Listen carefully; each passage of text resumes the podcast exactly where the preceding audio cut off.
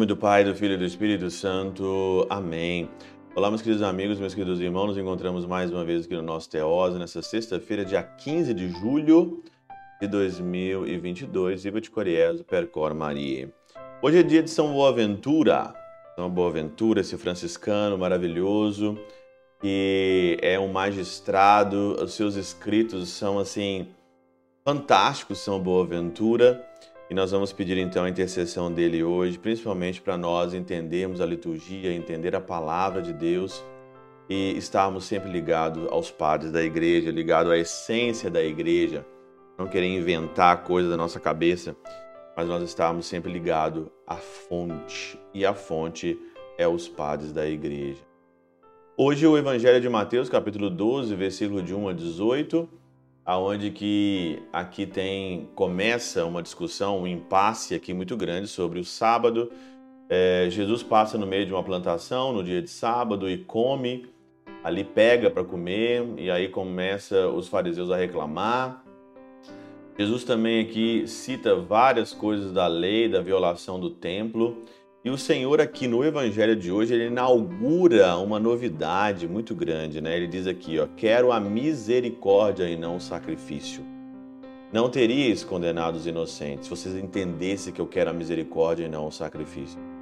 Em alguma, alguns momentos do Antigo Testamento aparece a palavra misericórdia, o Senhor misericordioso, principalmente na, nas grandes vitórias né, que tem ali é, em Crônicas, livro de Crônicas 1 e 2, e tanto é, no, no, vale de, no, no vale de é, Beracá, quando né, o rei é, Josias ou Josafá, não lembro mais agora, ganhou uma batalha muito grande, então eles falaram, vamos cantar aqui as misericórdias, o Senhor é rico em misericórdia, nos livrou da mão dos inimigos.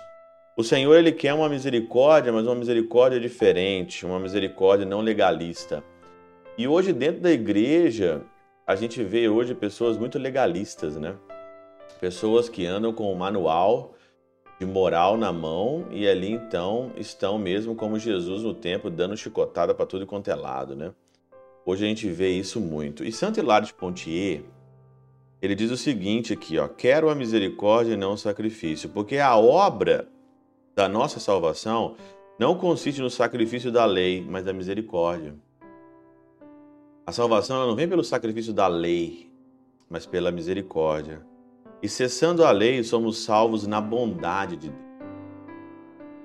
Você acha que você vai ser salvo simplesmente porque você segue regras? Simplesmente que você está na lei? Não. Aqui somos salvos na bondade. Cessando a lei, somos salvos na bondade. Por isso que eu fico muito com Santa Teresinha. Santa Teresinha diz que no final da vida dela, ela não gostaria que contasse os méritos dela, mas que ela queria ser simplesmente salva, ser salva pela misericórdia de Deus. Os meus méritos, Senhor, dizia ela, não são nada. A minha lei, o meu jejum, né? Tem que fazer. Mas a, a, espiritualmente a posição que você tem que tomar é de um nada de fato. Eu não faço nada que é mais que minha obrigação.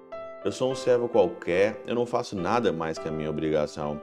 Agora você cumprir um tanto de regras, um tanto de coisas, só para você achar que você vai ser salvo por causa disso, pelo contrário.